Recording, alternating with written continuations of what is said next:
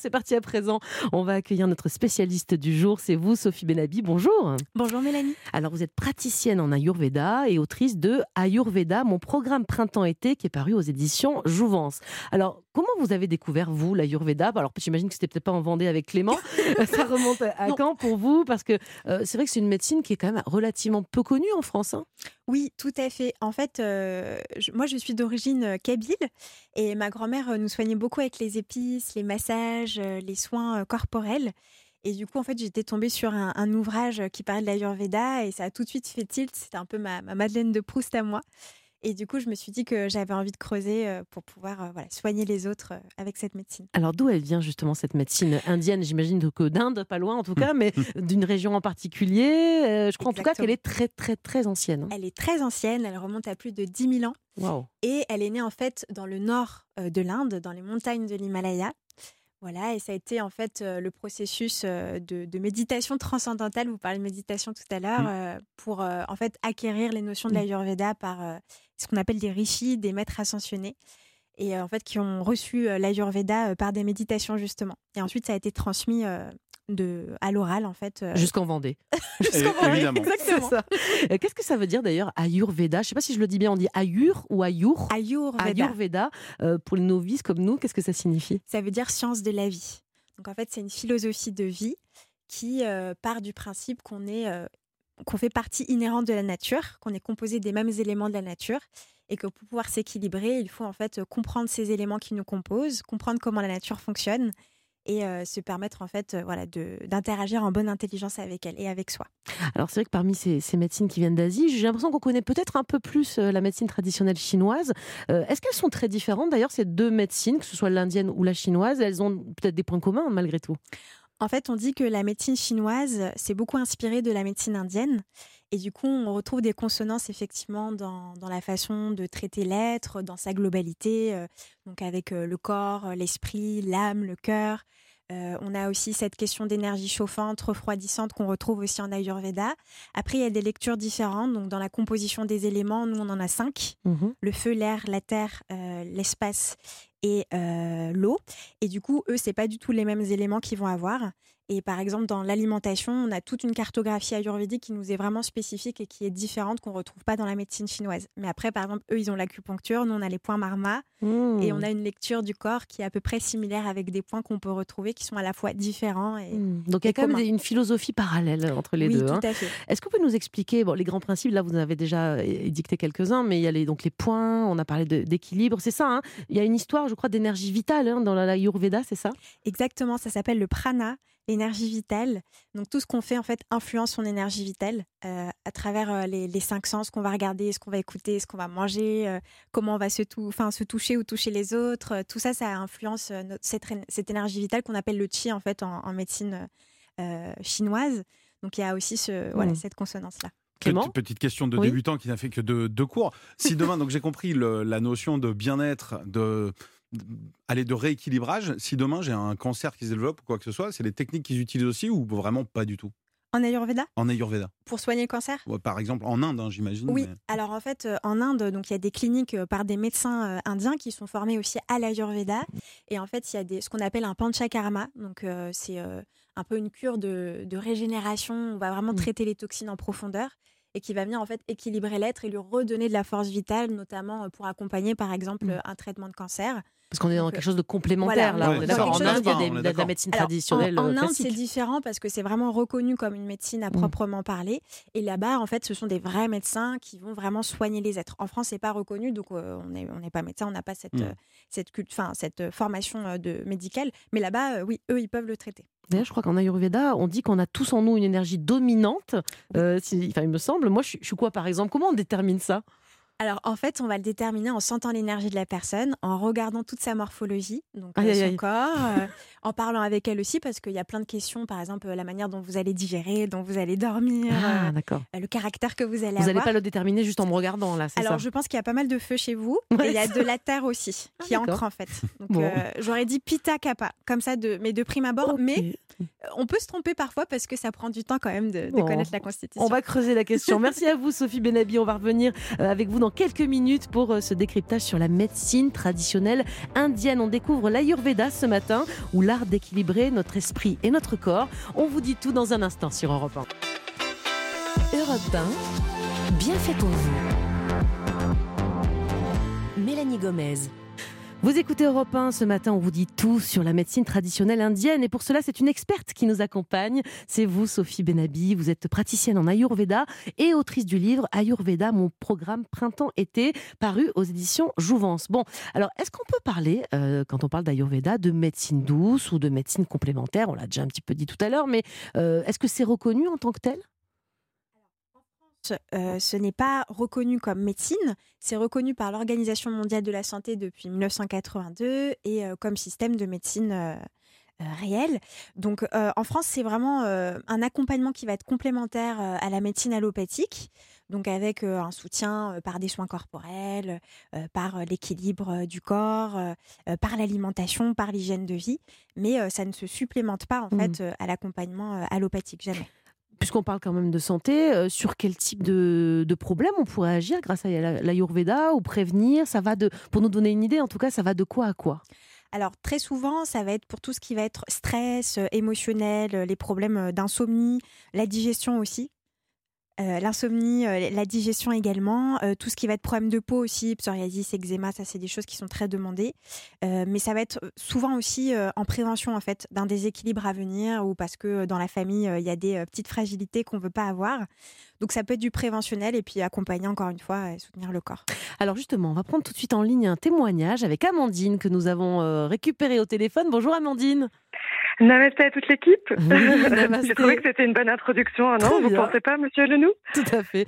Alors, euh, pour vous, quelle, raison, euh, pour quelle raison vous êtes tourné vers l'Ayurveda C'était pour quel type de souci alors, euh, tout d'abord, c'était pour euh, ma fille parce que j'arrivais pas à trouver de, de réelles réponses en fait euh, quand on aux besoins de, de, ma fille par rapport aux symptômes qu'elle avait de MIH. C'est une hypominéralisation des dents, mais c'est surtout aussi un problème de, digestion.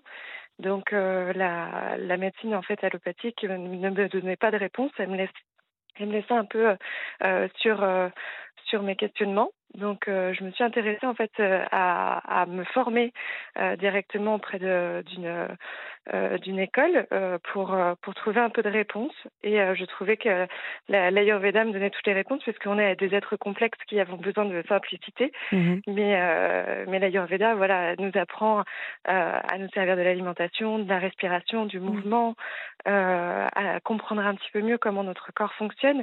Et, et je trouve que c'est important de mmh. reprendre un petit peu le pouvoir de notre, euh, de notre santé. Et c'est ce que euh, les formations de Sophie Benazi et, euh, et, les écoles qui nous entourent et les praticiens qui nous entourent nous, nous enseignent. Amandine, comment vous l'utilisez, vous, encore enfin, je veux dire, au quotidien? J'imagine que là, vous vous baignez un peu dedans, c'est-à-dire que même dans votre assiette, vous mangez inspiré par cette médecine traditionnelle indienne? Oui, oui, oui. Alors l'alimentation ayurvédique n'est pas forcément indienne.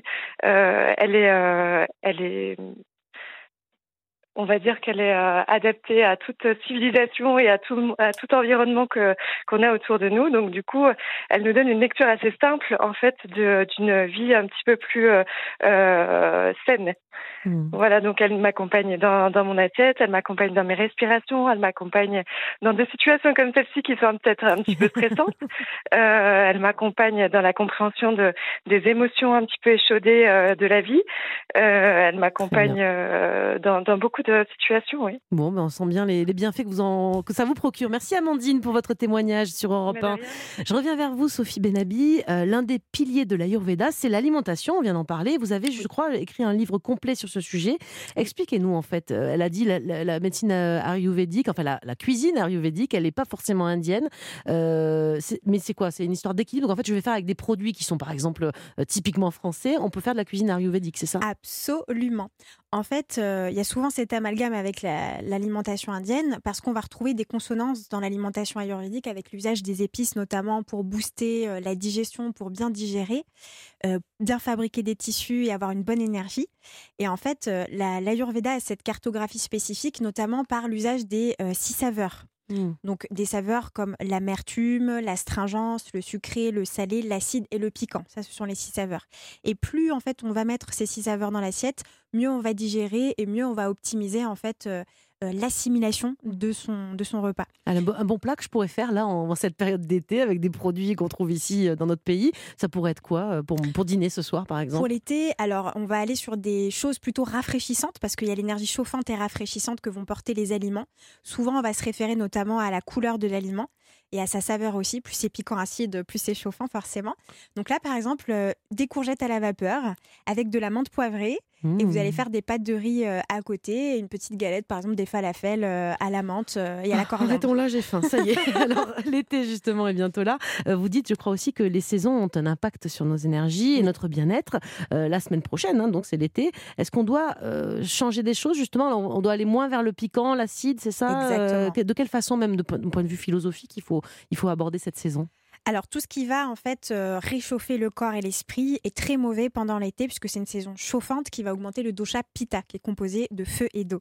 Donc tout ce qui va être irritabilité, colère, surmenage, contrôle, euh, le fait de ne pas lâcher prise, le fait de ne pas s'accorder euh, des moments justement de repos où on va se balader, on fait des choses sans répondre à des objectifs, tout ça c'est très mauvais pour l'ayurveda.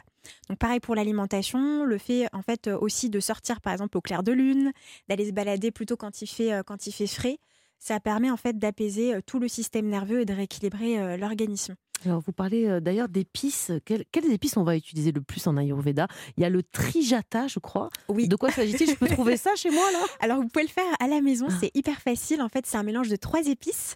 Donc, on a de la cannelle, des clous de girofle et de la cardamome. Donc, par exemple, vous allez mettre 12 grammes de chaque. Mmh euh, que vous allez en fait euh, faire chauffer très légèrement dans une casserole et puis vous allez le moudre en fait dans un moulin à épices et ça va faire de la poudre. Et soit vous le prenez sous forme d'infusion, en fait ce qu'on mmh appelle un dipana, donc ça va booster la digestion euh, avant d'assimiler le repas pour que vous puissiez bien digérer ensuite. Ou alors, vous pouvez le mettre dans vos plats, euh, par exemple dans les currys, dans les dalles, dans les soupes, c'est super bon. Ou alors dans, euh, dans vos fruits, ou encore dans vos compotes ou dans vos yaourts. Bon, on a bien noté la, recette. Merci à vous, Sophie. On vous retrouve dans un très court instant pour continuer à découvrir tous les secrets de la médecine traditionnelle indienne. Un bon outil pour euh, retrouver l'équilibre entre le corps et l'esprit. On vous propose une petite initiation ce matin, alors restez bien avec nous sur Europe 1. Europe 1, bien fait pour vous. Gomez. On est avec vous jusqu'à midi. Bienvenue si vous nous rejoignez. On met la médecine traditionnelle indienne à l'honneur sur Europe 1 ce matin et on le fait grâce à notre invitée Sophie Benabi, praticienne en Ayurveda et autrice du livre Ayurveda, mon programme printemps-été, paru aux éditions Jouvence. Alors, vous m'avez dit tout à l'heure que euh, juste en me regardant comme ça, vous le faites avec euh, n'importe qui, vous pouvez déjà avoir une idée de quel est mon. Enfin, moi, je suis Pitta Kappa. Euh, qu'est-ce que ça veut dire en. Alors, ça fait partie tout ça de la médecine traditionnelle indienne, mais qu'est-ce que ça dit de moi et comment vous avez deviner ça. On a eu pareil notre réalisateur qui a fait un test pour savoir quelle. Alors c'est quoi le nom? Quelle, euh, quelle euh, constitution la voilà, prakriti. Voilà, il est. Vous en le regardant, vous avez dit quelque chose. Il a fait le test sur internet et vous aviez trouvé le bon. C'était Pita, lui. Pitavata. Pitavata. Alors comment vous avez trouvé ça? Et c'est quoi exactement? Ça dit quoi? Alors en fait, donc c'est la constitution ayurvédique. C'est la constitution qui est composée des cinq éléments euh, qu'on va garder toute sa vie. Et c'est ce qui va permettre en fait de connaître ses forces et ses faiblesses pour pouvoir s'équilibrer tout au long de sa vie justement en faisant des choix d'hygiène de vie, mhm. d'alimentation émotionnelle. Quel choix je dois faire? Dites-moi vite. Alors en Pitta Kappa, euh, donc c'est une constitution qui est composée de feu, d'eau et de terre. Et en fait, euh, c'est, euh, moi je l'appelle le fonceur lent parce qu'il il y a beaucoup d'ancrage, en même temps beaucoup d'action. Et c'est une constitution qui doit faire attention, par exemple, à la zone de confort. Parce ah. qu'une fois qu'ils acquièrent une zone de confort, c'est très compliqué pour eux d'en sortir et ça les déséquilibre. Je vais y penser. Hein. D'accord. Est-ce que vous avez des conseils? On parlait tout à l'heure du changement de saison qui est important aussi dans cette, euh, Ayurveda. Euh, il faut s'adapter aux saisons, on fait des changements justement pour que tout soit à l'équilibre. Et je crois que vous recommandez justement pour se rafraîchir, pour pas trop chauffer, euh, de faire des bains de pied. Mais pour, de bains de quoi exactement et pour quelles raisons? Alors souvent, ça va être des bains de fleurs qu'on pourra mettre, donc par exemple de la rose, euh, de la camomille, euh, on peut mettre euh, enfin les fleurs qu'on a finalement près de chez soi, par exemple de la mauve, qui va venir en fait rafraîchir. Et pourquoi les bains de pieds? Parce que les pieds en Ayurveda, c'est connecté au mental. Donc dès qu'on masse les pieds, dès qu'on fait des bains de pieds, on vient en quelque sorte. hein, les massages de pieds, c'est incroyable. Mais totalement. Mmh. On dit que c'est la cartographie du corps. Et c'est vraiment pour nous connecter à Manas, le mental. Donc quand vous faites ça, en fait, quand vous faites un bain de pied, vous venez rafraîchir votre mental. Donc quand vous êtes en colère, surmené, stressé, stressé, euh, irritable, ça va venir automatiquement vous rafraîchir et vous apaiser. Vous avez évoqué la rose et je crois qu'effectivement elle est très utilisée en médecine euh, ayurvédique. quels sont ses bienfaits? On peut l'utiliser comment? Je crois que vous m'avez amené une petite boisson oui, je justement. Vous ai apporté une, je vais petite, goûter ça tout de suite. une petite boisson. Donc à base en fait de menthe poivrée, de sirop de rose et de cardamome qui sont tous les trois en fait des ingrédients rafraîchissants. Donc Oh ça c'est parfait pour l'été pour euh, un petit apéritif ou pour euh, une petite boisson quand vous avez chaud, quand il fait très chaud là comme C'est incroyable, c'est vrai que ça rafraîchit. Ça rafraîchit énormément. Mmh. Et en fait, la rose, c'est une plante qui est, euh, enfin une fleur qui est sadvique, c'est-à-dire qu'elle est lumineuse pour l'esprit.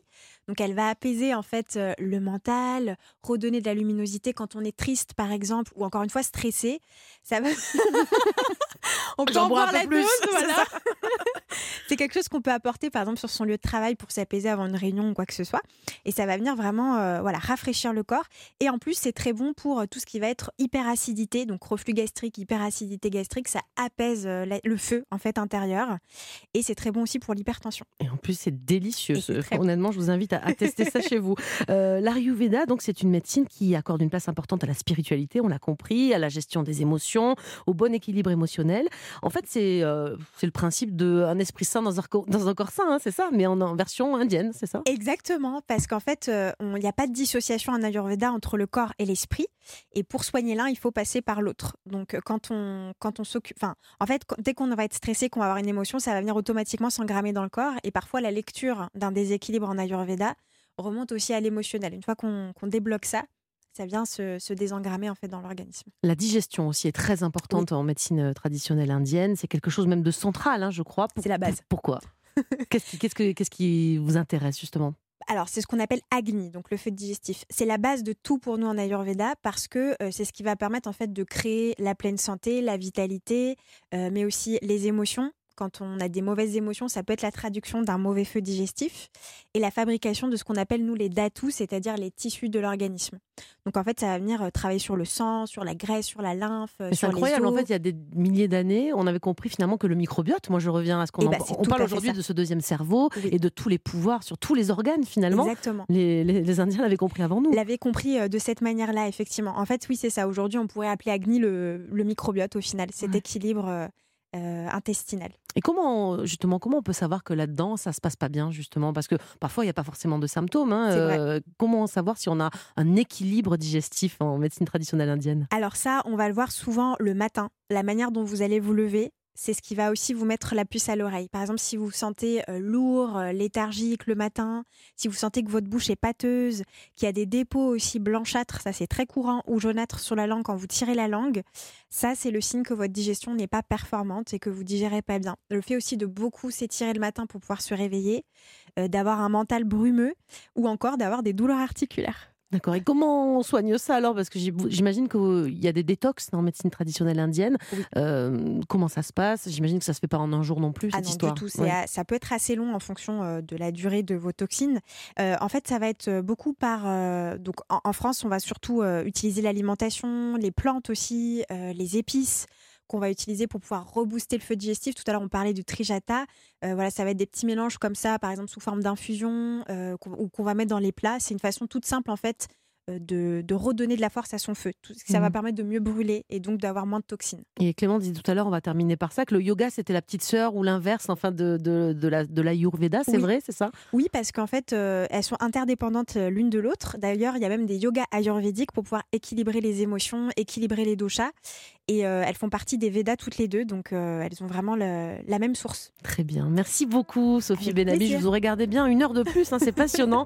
Merci pour cet éclairage très complet sur la médecine traditionnelle indienne, l'Ayurveda. Et d'ailleurs, si vous qui nous écoutez, vous êtes curieux de mieux connaître les médecines asiatiques au sens large, j'en profite pour vous signaler une exposition à ne pas manquer. C'est Médecine d'Asie. C'est au musée Guimet à Paris jusqu'au 18 septembre. Voilà. Dans un instant, les bienfaiteurs d'Europe 1 vont nous rejoindre. Cécile Coumeau a testé pour nous un atelier d'initiation à l'apiculture. Ça a l'air très chouette et elle va nous raconter.